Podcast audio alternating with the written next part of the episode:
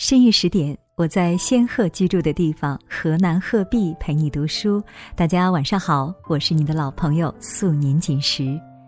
今天要分享的文章来自卢卢。最糟糕的父母，永远在为了孩子。如果喜欢这篇文章，不要忘了在文章的底部点赞，也不要忘了把它分享到你的朋友圈。留学的时候。有次过节，几个人凑在一起包饺子，有人包着包着就哭了，说想家想爸妈。当时有个访问学者，比我们年长几岁，一直没说话。包完了，吃完了，连案板都洗干净了。做东的女生沏一壶浓茶，我们围炉夜话。凌晨的时候，一直没有太讲话的学者突然开口，给我们讲了他的童年。从他能记事开始，他就记得父母吵架，砸锅砸碗的吵。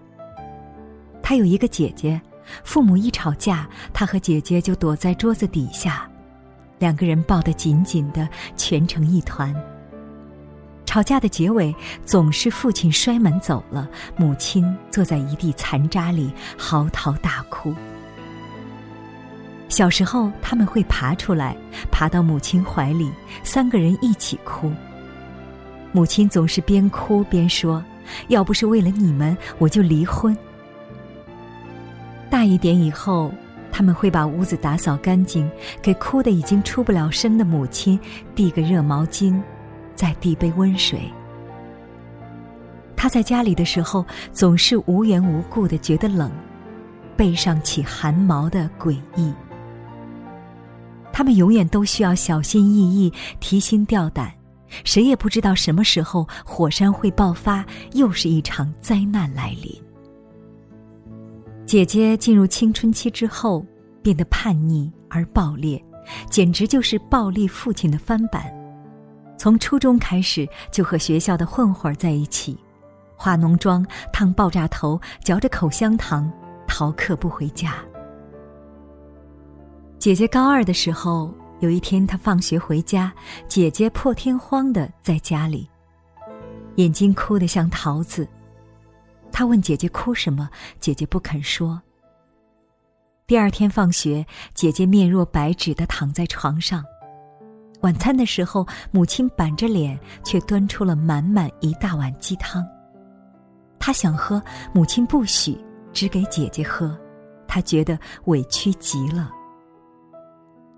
又过了几个星期，姐姐办了休学手续，离开了家，去南方打工。从此，她一个人生活在如活死人墓的家里，面对着愁眉不展的母亲，度日如年。他长得很快，高一的时候已经比父亲还高了。有一次，因为菜咸了，父亲又开始摔盘子，他突然出手制服了父亲。他把父亲双手反顶，顶在地上。母亲惊恐的跪在他们旁边，使劲的拉他的手臂。他是从小被吓大的孩子，向来内向胆小，寡言少语。这一次，他像是一头被逼疯了、急红眼的狮子，声嘶力竭的质问：“你们为什么不离婚？你们为什么不离婚？你们为什么不离婚？”满脸是泪的母亲说：“都是为了你们，为了让你们有个家。”那天，摔门而去的是他。他躲在门口的树影里，坐到天亮。他发誓要离开这个家。他知道，在这个讲究实力的时代，没有学历、没有经验，寸步难行。他拼命的学习，从一个学渣变成了一个学霸。考大学的时候，他是按照地名填志愿，只要能让他离开，越远越好。他考进一所几千公里外的大学。大学四年，他以路远为借口没有回过家。从电话里，他知道父母还在吵架。这次，他用成人的姿态说：“我自己可以独立了，不要再拿我做借口。你们想离，赶快离。”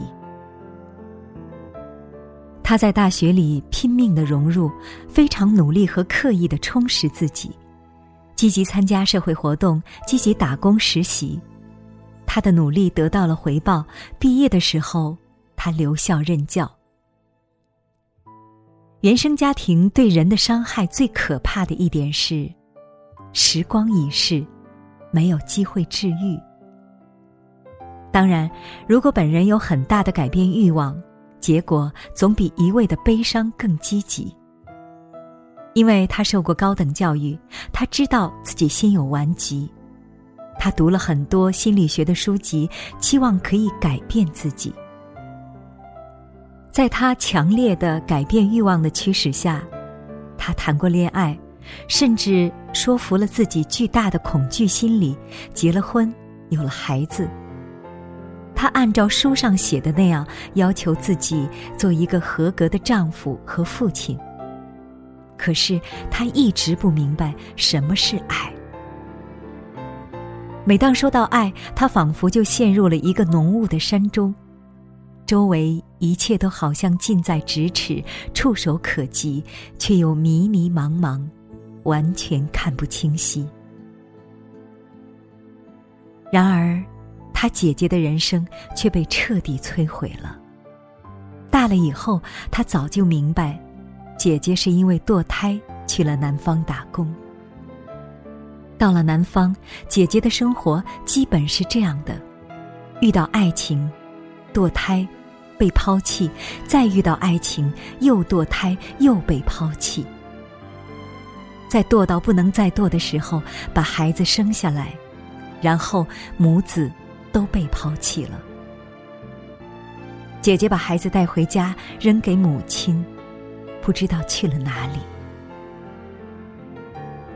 他的父母居然没有离婚，老了之后精力减弱，架也吵得比以前少些，偶然还能平平静静的一起做个晚餐。他一点儿也不为父母高兴，反而气愤无比。他无法说服自己原谅自己的父母，口口声声的为了孩子，却让孩子活在生不如死的地狱里，这是自私，是伤害，不是爱。他是七零后，生在一个偏僻四线城市里，在那个年代，在那个城市，离婚是很稀有的事情。他们住的国企筒子楼上，两口子吵架甚至大打出手都是常事，只要不吵出人命，都是婚内问题。可是离婚却是一个浮到面上让大家都尴尬的事情。很多次，他试图用成年人的眼光去分析父母的婚姻，他认为父母不离婚，更大的成分是为了他们自己。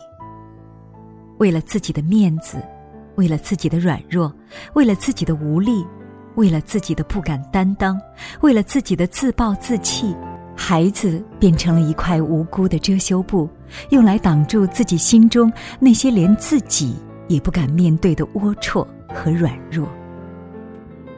孩子变成了莫须有的替罪羊，用来承担父母本身不敢面对的责任。怨别人，总比怨自己更容易。人字之所以难写，就是因为一撇一捺、一左一右要站起来。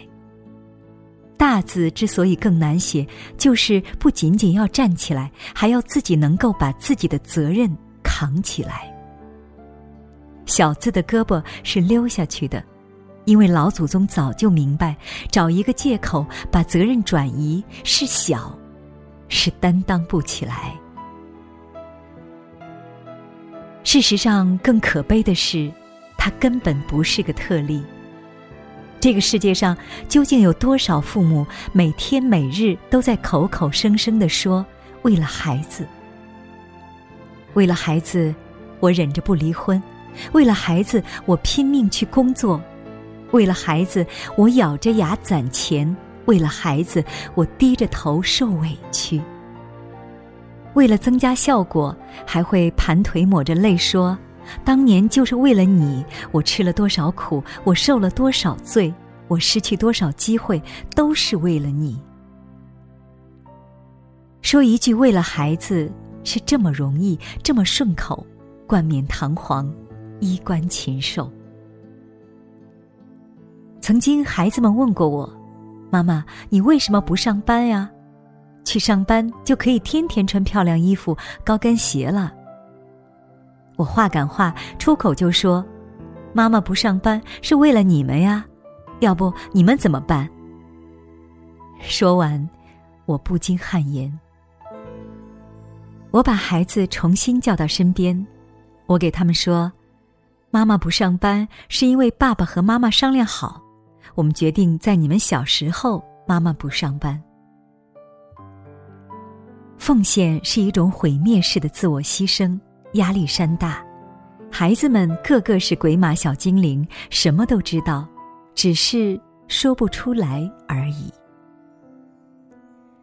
在二十一世纪的今天，避孕方式普及，要孩子成为了一个选择，而不是一个必须。可是，作为一个成人，不能够担负自己的选择，张口为了孩子，让孩子。担负你的选择，让孩子担负你的责任，让孩子从心里骨子里觉得亏欠了你，因为你蜡炬成灰的为他们奉献了自己，这才是天下最可怕的父母。养一个孩子仅仅需要大概十八到二十年，在人类寿命预期能活七八十年的时代，在有孩子之前和有孩子之后，每个人。都有自己的人生崎岖蜿蜒。孩子，我爱你，我愿意倾尽全力，但是这绝对不是为了你，因为我爱你，主语是我，不是你。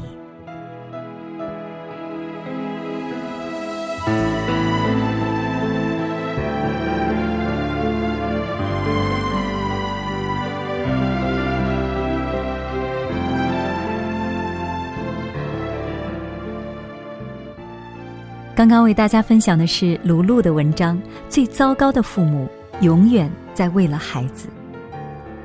在我们身边也不乏有这样的夫妻，他们感情破裂，却说为了孩子，在保持着一份没有爱的婚姻。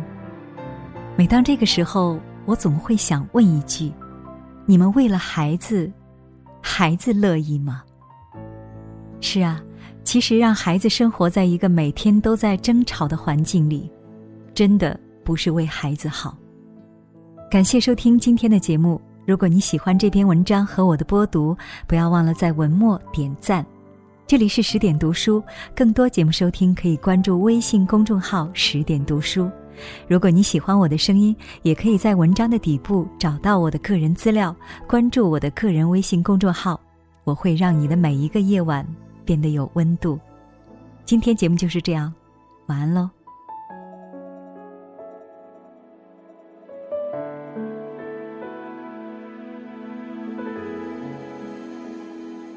孩子，你别怕，你在我的怀中，我会给你生活的说明书。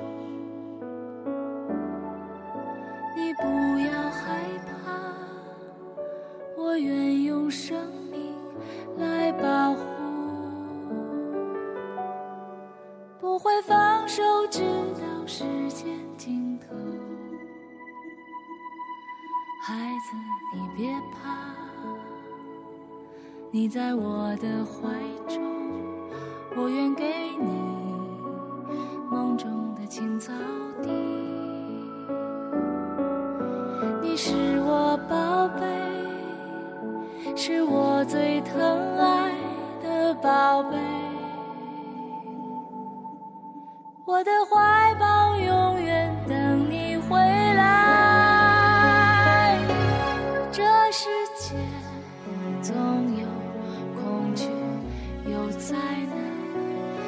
有些伤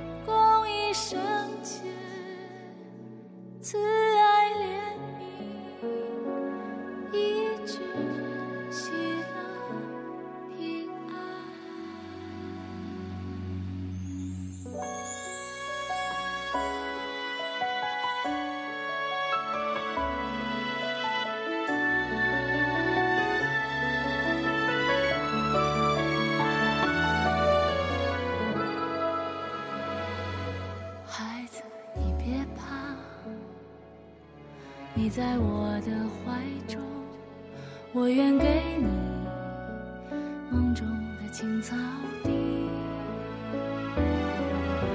你是我宝贝，怎么能忍心你哭泣？我的怀。